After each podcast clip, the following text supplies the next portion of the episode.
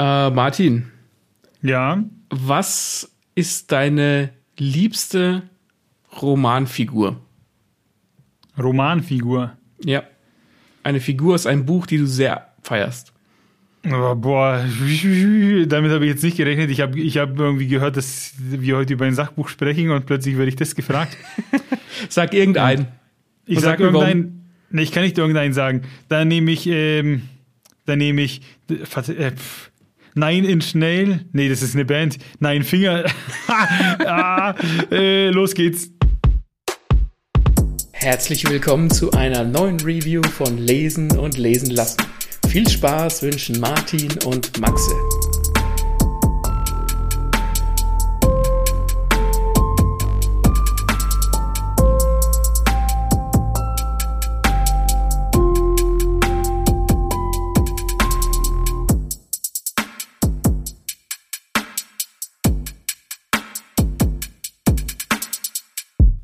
Sprechen heute über ein Sachbuch, haben wir ja schon ein, zwei Mal gehabt. Und zwar ist dieses Sachbuch Creating Character Arcs, Creating Character Arcs von K.M. Weiland.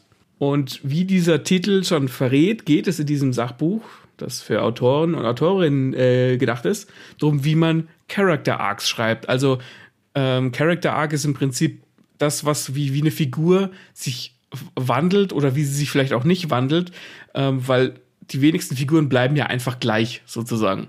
Okay, das heißt, das ist ein, ein, ein, ein Leitfaden für angehende Autoren. Sozusagen, also wie man halt, da wird erklärt, wie man Figuren entwickelt.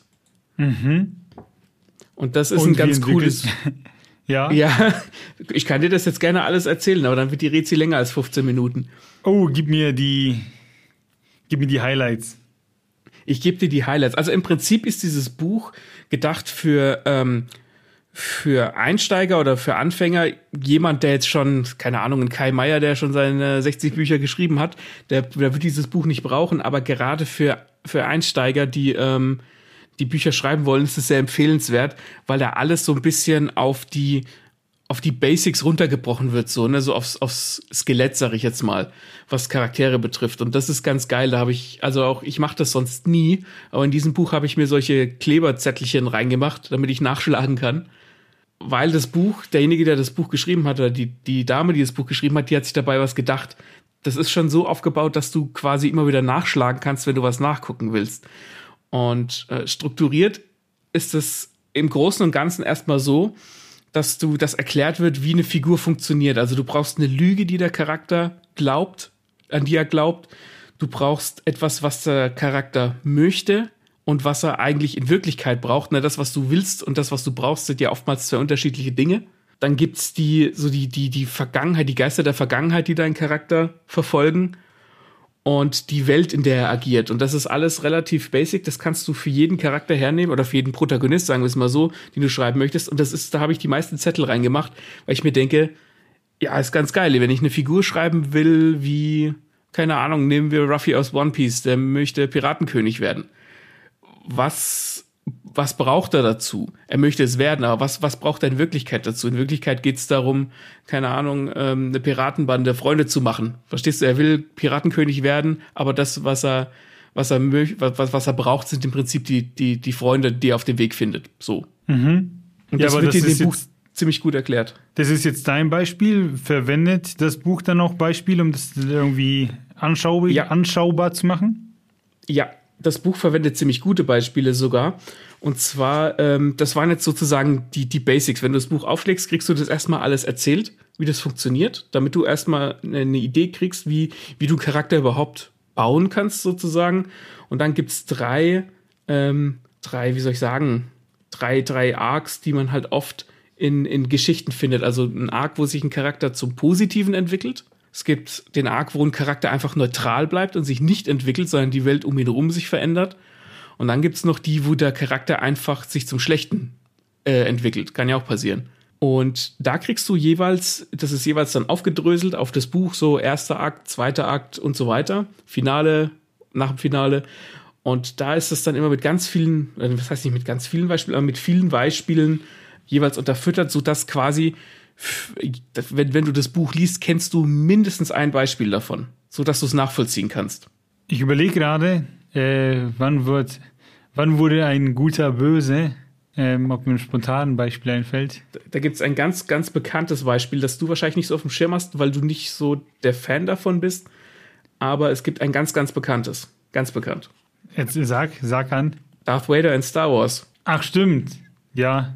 Der als Kind quasi Logo. anfängt und alles so ein bisschen, ja, okay, das Kind ist ein bisschen komisch und wo er dann aber eigentlich die Wege des Jedi beschreiten, beschreiten soll und wird dann, und dann wird er ja quasi pervertiert von den Sith und wird dann quasi böse. Das ist zum Beispiel bei den ähm, negativen mhm. Character Arcs drin. Und bei den, bei den positiven sind auch so Beispiele drin wie Thor oder ähm, äh, eine Weihnachtsgeschichte von Charles Dickens. Klassischer kannst du einen positiven Character Arc gar nicht schreiben, ne? Vom Scrooge, der total gemein ist zu all seinen Mitarbeitern mhm. und Weihnachten hasst und dann trifft er die Geister der Vergangenheit und wird dann gut. Das ist so klassischer, kannst du es nicht mehr schreiben. Ja, ja, das wirkt auch immer so selbstverständlich, so nach dem Motto, die Story hat ihn ja gemacht, aber gut, jetzt weiß man natürlich nicht, ob der Autor sich diese Gedanken gemacht hat, dass er seine Figur dann gut werden lässt, nach dem und dem Schema, ja. aber ja, im Prinzip ist das die Theorie, ne? Genau das ja. passiert das ist eben das Interessante da. Du liest es dann und das ist dann schon sehr theoretisch. Also ich musste mich dadurch jetzt nicht durchquälen, weil ich das ja lesen wollte. Wenn mir jetzt jemand gesagt hätte, du musst es für die Schule lesen, hätte ich das Buch wahrscheinlich ganz furchtbar langweilig gefunden. Aber es ist eigentlich relativ einfach zugänglich geschrieben und durch die Beispiele hast du immer ein Beispiel dabei, das du, das du kennst. Also die Weihnachtsgeschichte kennt ja jeder. Und ähm, wie soll ich sagen? Ich weiß jetzt nicht, ob der Charles Dickens das gewusst hat, was er tut, wahrscheinlich schon, aber dieses Buch erklärt dir das dann halt einfach auf so einer einfachen Basis, dass du das, wenn du jetzt selbst ein Buch schreibst, quasi für dich adaptieren kannst. Naja, ist doch schön. ähm, ja. Ja. Würdest du sagen, das ist so ein Must-Have oder das ist ein Kann man haben? Also wenn man, gerade wenn man am Anfang steht und ich würde jetzt, ich würde sagen, ich stehe als Autor schon noch am Anfang. Ich habe jetzt ein Buch rausgebracht, aber wie gesagt, für einen Kai Meier, den brauchst du es wahrscheinlich nicht geben, der weiß, wie es funktioniert. Aber jetzt so für Anfänger und so Fortgeschrittene ist das auf jeden Fall äh, empfehlenswert, auch nochmal, um das irgendwie aufzufrischen, selbst wenn man es weiß, weil da eben Sachen rauskommen, wo du dann denkst, wo denkst dann selbst über eine Geschichte nach, die vielleicht da nicht als Beispiel drin steht und denkst dir dann, ja, stimmt, stimmt, genau so ist es gemacht. Und was ich immer wichtig finde bei Sachbüchern ist, man sollte bei Sachbüchern nicht immer für bare Münze nehmen, was da drin steht, sondern man muss sich überlegen, ob das für einen selbst Sinn ergibt. Also wenn ich jetzt quasi, keine Ahnung, den Character Arc von Darth Vader nachschreiben würde, dann würden andere vielleicht sagen, hey, das ist ja genau wie bei wie in, wie in Star Wars. Du musst es dann halt so, ich finde, bei Sachbüchern musst du es halt immer so ein bisschen auf deine Situation anpassen. Ganz egal, was es ist. Ja, ja, nicht einfach die Formel irgendwie nicht nachkochen, wie wir einfach sagen würden. Genau. Ähm, ja, ist doch cool. Und was ich tatsächlich auch ganz cool finde, was hier pro, pro Kapitel auch drin ist, weil die Autorin wusste, dass du es nachschlagen würdest. Und zwar hat die immer, beendet die ihre Kapitel quasi immer mit einem Fragen, die du dich selbst fragen kannst. Sozusagen.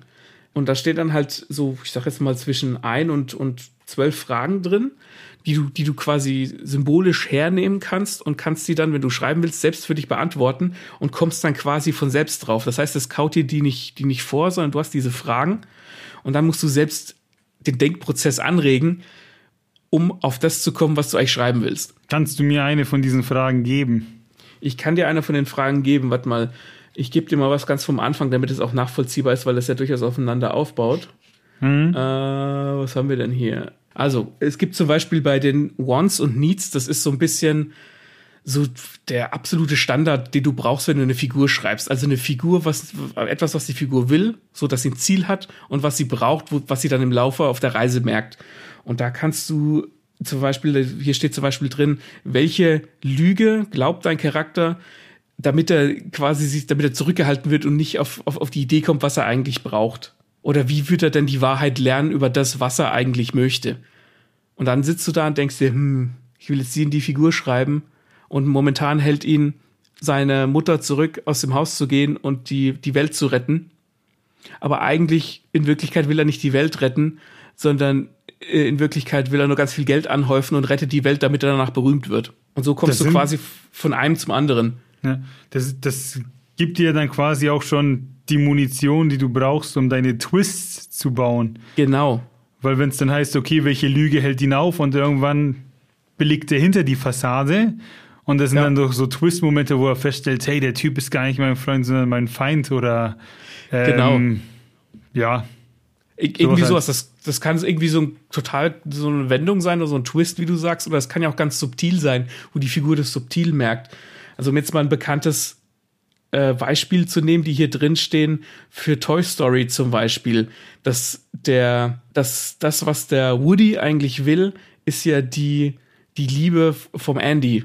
Er will ja quasi das beste Spielzeug sein. Und dann kommt der Captain Buzz Lightyear und dann wird er ja auf einmal neidisch. Und dann müssen sich die beiden ja zusammenraufen, dass sie wieder ins Kinderzimmer zurückkommen und so weiter und so weiter. Also du, du hast da immer einen Haufen Beispiele drin aus, aus der Popkultur, wo du auf mhm. jeden Fall mit einem connecten kannst. Und das ist ziemlich praktisch, weil du dann erst verstehen lernst, was die Autorin da eigentlich sagen will. Ich finde es, äh, so wie du es jetzt auch gesagt hast, mit dem Moody und dem Buzz Lightyear, das kennt man ja und irgendwie macht mir das Spaß, so das zu erfassen, was da eigentlich passiert. Ja. So im Film sieht man das und man sieht die Emotionen, ne, dargestellt durch irgendwie Augen und Mundwinkel gehen runter und so, aber dass da ein Charakter ist, der eine Motivation hat und ein Ziel oder blablabla, da denkt man nicht nach, sondern man, man nimmt es halt für gegeben, aber da steckt Gehirnschmalz ja. dahinter. Irgendjemand hat ihm diese Eigenschaften zugeschrieben und wollte, dass das passiert. Und ja, das ist klar, ne, das ist völlig logisch irgendwie, ja. äh, dass da dieser Plan für diese Figur dahinter steht. Und das ist, das finde ich, das ist eins der geilsten Sachen, die dir passieren können, wenn du selbst schreibst, wenn du dann auf einmal verstehst, was der Autor oder die Autorin quasi machen wollte. Du verstehst, dass der, der du verstehst den Woody und du, du fieberst mit den beiden mit, weil du drin bist, weil das funktioniert, was diese Frau in, in ihrem Buch schreibt. Aber du verstehst dann auch, warum es funktioniert. Und das ist geil weil du dann auf einmal anfängst, so hinter die Kulissen zu blicken und zu verstehen, welche Fäden der Autor oder die Autorin ziehen muss, damit du so reagierst, wie du reagierst. Ist ein bisschen so wie Gehirnwäsche, finde ich. Ja, genau. ja. Ja, hast du da noch was oder? Na dann, ähm, Gehirnwäsche gibt's jetzt immer am Ende von uns, weil wir wollen wissen. Habt ihr das Buch gelesen? Meint ihr, solche Tipps sind hilfreich oder braucht ihr das Geschmarre alles nicht? Ihr schreibt euch einfach äh, das Zeug runter, wie ihr meint. Ähm, haut uns in die Kommentare bei Instagram, Facebook, YouTube, Podigy, WordPress, überall. Wenn ihr sagt, das Buch ist cool, ich kenne es, ich kann es auch empfehlen, dann natürlich gerne auch verraten. Wir freuen uns immer über Gleichgesinnte. Ja. Ähm, ansonsten können wir nur sagen, wir hören uns bei den nächsten Rätsel und wir freuen uns auf eure Charaktere. Bis denn. Äh, wenn ihr noch andere solche Bücher kennt in die Richtung, lasst es uns gerne wissen, weil man hat nie ausgelernt. Bis denn. Das lasse ich jetzt drin mit meinem Bis denn zweimal. Entschuldigung.